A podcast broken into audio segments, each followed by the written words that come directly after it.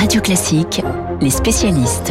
Les spécialistes à 7h39 sur Radio Classique avec notamment Yann Rousseau, notre correspondant à Tokyo pour évoquer les 32e Jeux Olympiques. Le sport, on va y revenir avec quelques belles histoires. Mais auparavant, Yann, ces Jeux devaient être pour le Japon les Jeux de la reconstruction. Dix ans après Fukushima, le constat est amer car on en est loin, Yann. Exactement. L'idée du gouvernement à l'origine, c'était, alors on avait décrit des jeux compacts autour de Tokyo, mais il voulait associer toutes les préfectures du Nord-Est, donc qui avaient été frappées, vous savez, par cette catastrophe. D'abord un séisme, ensuite un tsunami, puis la catastrophe de Fukushima. Et ils avaient promis à ces préfectures, à ces territoires, de partager un peu de la lumière des jeux, un peu des revenus des jeux. Alors d'abord en organisant euh, une partie des épreuves sur place, notamment du softball et du baseball, mais ça n'a pas lieu puisque euh, les spectateurs ont aussi été interdits dans ces stades sur place, même s'il n'y a pas autant d'épidémies de Covid-19 euh, sur ces territoires. Mais par mesure de précaution, on a demandé aux délégations de pas venir, aux sportifs, enfin aux spectateurs de pas venir. Et donc du coup, toutes les préfectures qui s'étaient préparées à avoir un afflux de touristes, un afflux de visiteurs, des équipes qui se préparent, n'ont rien et elles se retrouvent un petit peu dans le bec dans l'eau. Elles sont très tristes. Alors on leur a juste dit, ben, c'est très bien, vous allez quand même pouvoir avoir un peu de vos produits, euh, de vos viandes et légumes qui vont pouvoir être utilisés dans le village olympique à Tokyo.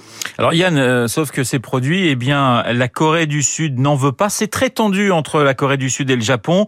Les Coréens, manifestement, n'ont pas confiance euh, dans la nourriture japonaise. Ouais, c'est un très vieux conflit, hein, le conflit entre le Japon et la Corée. Ça remonte euh, à l'époque où euh, les années 30, quand le Japon avait fait de la Corée du de la Corée complète de la péninsule une de ses euh, colonies, et ça n'ont jamais réussi à se vraiment se reparler, à recréer des relations saines.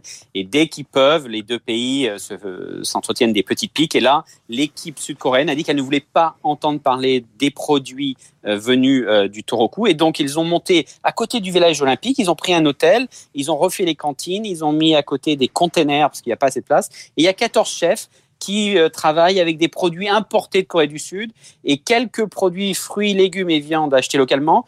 Mais ils font attention à ne prendre aucun produit qui viendrait du Nord puisqu'ils disent c'est suspect de radioactivité. C'est totalement faux. Il n'y a plus aucun produit radioactif venant euh, des préfectures du Nord. Mais la Corée du Sud est ravie de faire un peu de tort au Japon comme ça. Allez, on va passer au sport avec euh, cette belle histoire, celle de l'haltérophile philippine Idilin Diaz. Elle a offert à son pays sa première médaille d'or de l'histoire donc des Philippines.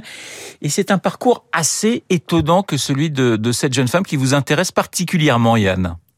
Oui, c'est une histoire euh, sportive et, politique parce que Edith Diaz, elle avait déjà gagné une médaille d'argent euh, en 2016 aux Jeux de Rio. Hein, on est en haltérophilie, donc elle était très connue déjà dans son pays, mais elle avait eu des problèmes avec le, avec euh, le président Rodrigo Duterte. Vous savez, ce président ultra populiste, très agressif. Il s'était agacé de l'avoir entendu dire en 2019 qu'il n'y avait pas un soutien énorme pour les sportifs olympiques aux Philippines, et donc il l'avait mis sur une espèce de liste d'ennemis du gouvernement, euh, des gens qui auraient comploté contre la haute administration et contre euh, son exécutif. Et donc, elle était très ennuyée. Elle avait quitté le pays euh, début 2020 pour aller s'entraîner en Malaisie. Elle n'est jamais retournée aux Philippines. Elle n'a pas vu sa famille depuis un an et demi. Et puis là, elle triomphe avec cette médaille d'or, la première en 97 ans pour le pays. Et elle va pouvoir enfin rentrer à Manille. Et visiblement, le gouvernement a décidé d'oublier les petites bisbilles d'il y a deux ans. Et elle sera de nouveau la bienvenue dans quelques jours quand elle va rentrer là-bas. Voilà, une médaille d'or autour du coup, ça aide forcément. Il y a une grosse désillusion hein, cette nuit avec l'élimination euh, euh, de la tenniswoman Naomi Osaka, une véritable star au, Japon. Mais il y a quand même de très bonnes nouvelles euh, du côté du côté japonais, avec notamment Momiji Nishiya qui a été hier, qui est devenue hier championne olympique de skateboard, hein, skate street. 13 ans 13 ans seulement.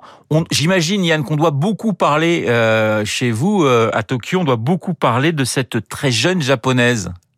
Ouais, c'est un, gros sujet. Il hein. faut, faut, se dire, vous imaginez, il y a trois semaines, elle, elle finissait euh, ses classes au collège, elle avait un, son, son, son, diplôme et elle, se prenait en photo devant son école publique. On est euh, dans la banlieue d'Osaka. C'est une fille assez discrète hein, qu'on n'avait pas forcément vu venir euh, dans les favoris, puisqu'il y a beaucoup de jeunes dans l'équipe de skateboard et c'était une autre, une autre athlète de 16 ans qui était favorite. Elle a fini finalement à médaille de bronze. Et donc, Momiji, elle, Nishia Momiji, elle a gagné. Elle est assez timide. En conférence de presse, on lui demandait, mais alors qu'est-ce que qu'est-ce que vous allez faire?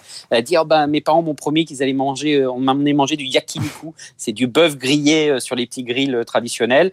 C'est très important pour elle, mais pour le skateboard parce que il y a un peu un stigma sur le skateboard au Japon. On voit pas beaucoup de jeunes. Euh, c'est un peu un sport de voyous toujours hein, pour les Japonais. Donc il n'y a pas beaucoup de jeunes dans les rues. C'est pas un sport fun euh, que tous les adolescents euh, veulent embrasser. Donc ça va faire du bien pour ces sports un peu décalés de glisse, comme pour les résultats en surf. C'est une très bonne chose pour la nouvelle génération de sportifs japonais. Voilà, Momiji Nishaya, 13 ans seulement championne olympique. Ça signifie que eh si elle remporte un deuxième titre, on l'imagine peut-être hein, à, à, Paris, eh bien elle aurait 17 ans. Vous imaginez. On imagine effectivement qu'elle soit un petit peu timide en conférence de presse à 13 ans. Merci Yann. Yann Rousson, direct euh, de Tokyo. On refera un point sur les épreuves et sur les chances de médaille française euh, dans le journal de 8 heures, le journal de euh, Baptiste Gabory. On va quitter le, Japon, retour en France avec Alain Fabre, directeur associé chez Inextinso Finance. Bonjour Alain.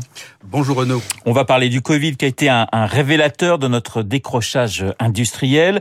Tout le monde parle de réindustrialisation. Quel constat peut-on faire? Quel constat faites-vous, Alain? Eh bien, c'est vrai que le Covid, ça a été un choc, une prise de conscience pour euh, euh, l'opinion, ce qui était réservé jusqu'à présent aux économistes, aux hommes politiques, aux chefs d'entreprise. en un mot, il faut être simple, la France a cessé d'être une terre industrielle. Alors les chiffres sont, éloquents. 2 millions et demi de pertes d'emplois industriels sur un quart de siècle, une valeur ajoutée industrielle manufacturière qui représente 10% du PIB. Disons les choses là aussi simplement, on est au niveau de la Grèce eh bien, la valeur ajoutée industrielle française aujourd'hui, c'est en gros un tiers de celle de l'Allemagne. Et puis, conséquence bien entendu, un déficit extérieur chronique qui s'est accentué euh, en 2020 notamment avec une concentration des, performances sur l'aéronautique, et puis des pertes de position assez étonnantes comme l'automobile dans les années 2000, et puis plus, euh, euh, récemment l'agroalimentaire. Alors, il y a bien une singularité française dans la matière. Nos voisins ont bien sûr subi la montée des services, la montée des pays émergents, mais la France reste singulière. Aujourd'hui, l'Allemagne fait 23% d'industrie dans son PIB et l'Italie 19%. Alain, d'où vient cette, cette situation? Comment s'explique-t-elle? Alors d'abord, il y a eu un mythe. Rappelez-vous, on était à la fin des années 90. C'était le mythe un petit peu de la fin du travail et la fin d'un monde post-industriel. Eh bien, patatras, ça s'est pas passé comme ça. La mondialisation, c'est au, au, contraire euh, le monde de l'hyper-industrie puisque deux tiers des échanges euh, mondiaux sont des échanges industriels. Il est donc plus facile de coller à la mondialisation avec une industrie puissante qu'avec des services à domicile. Alors, soyons là aussi, soyons euh, simples, disons les choses euh, comme elles sont. On a un écosystème qui est assez peu favorable. Là aussi, le Covid a été un révélateur. Regardez Stéphane Bancel et Moderna qui a été obligé de trouver des fonds aux États-Unis. Alors, on peut euh, mentionner deux points importants. D'abord, le poids des prélèvements obligatoires sur l'industrie. En France, c'est 28% de la valeur ajoutée. En Allemagne, c'est 17%. Avec dans, comme conséquence un coût du travail très élevé et des moyens faibles pour investir et innover. En d'autres termes, nous produisons avec les coûts de production allemands et nous vendons avec les prix espagnols. Deuxième chose également, il faut aussi dire les choses sobrement la baisse de, de, niveau de qualification de la population. Là aussi, les enquêtes euh, PISA le montrent, mais il y a aussi la question des élites, puisqu'aujourd'hui, on voit surtout des, des, des, jeunes qui vont vers la finance ou le droit et moins vers l'industrie. Alors, tout ceci euh, bloque la montée en gamme. Si nous comparons les dépenses d'innovation en France et en Allemagne dans l'industrie, c'est 72 milliards en Allemagne, 33% en France. Et euh, la conséquence, effectivement, c'est l'impossibilité de faire des produits qui sont euh, euh, difficiles à concurrencer par les prix. Alors, le gouvernement a pris la mesure de la situation. À court terme, il faut baisser les coûts et à long terme, réinvestir sur l'éducation. En la matière, on a baissé les impôts de production. Ils étaient de 109 milliards par an, huit fois plus qu'en Allemagne. Et puis, le gouvernement a pris la mesure de la difficulté en matière de qualification, puisqu'effectivement, il a entrepris une réforme qui a marché avec l'apprentissage qui ne doit plus être euh, une filière de euh, seconde division, mais une filière d'excellence. Que faudrait-il faire, d'après vous, pour réindustrialiser notre, notre économie? Eh bien, d'abord se dire que tout ça est réversible. Hein. il y a à peu près dix ans de boulot, mais on peut le faire de manière plus, euh, plus, plus, plus performante. Là, je crois qu'il faut se, se dire surtout qu'en la matière, la France, c'est une tradition de grands groupes et nous avons 21 grands groupes comme 18 en Allemagne. Mais je crois qu'une stratégie industrielle innovante, ce serait de, miser sur les PME, notamment en constituant des, des, des, ETI, des entreprises intermédiaires, qui sont beaucoup moins nombreuses euh, en France qu'en Allemagne et même en Italie. Alors en la matière, il y a une potion magique. Ce sont les fonds propres. Il faut, absolument euh, diriger l'épargne les, des ménages vers les, entreprises, particulièrement euh, au-delà de ce que l'industrie financière met en private equity dans les, dans les entreprises plus, plus importantes. Il faut penser aux TPE et aux PME en utilisant une arme fiscale simple, permettre aux ménages de défiscaliser les investissements en fonds propres des PME.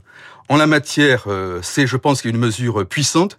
La France a vraiment besoin d'une force de frappe financière pour ses PME.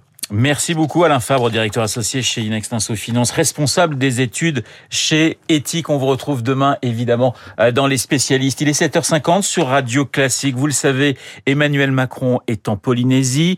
Il s'est rendu aux Marquises. Il a rendu hommage hier à Paul Gauguin, mais aussi à Jacques Brel. Jacques Brel euh, qui a fini sa vie sur les Marquises.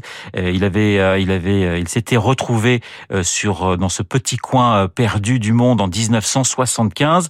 Et souvenez-vous aussi, son dernier album, euh, 1977, avait été composé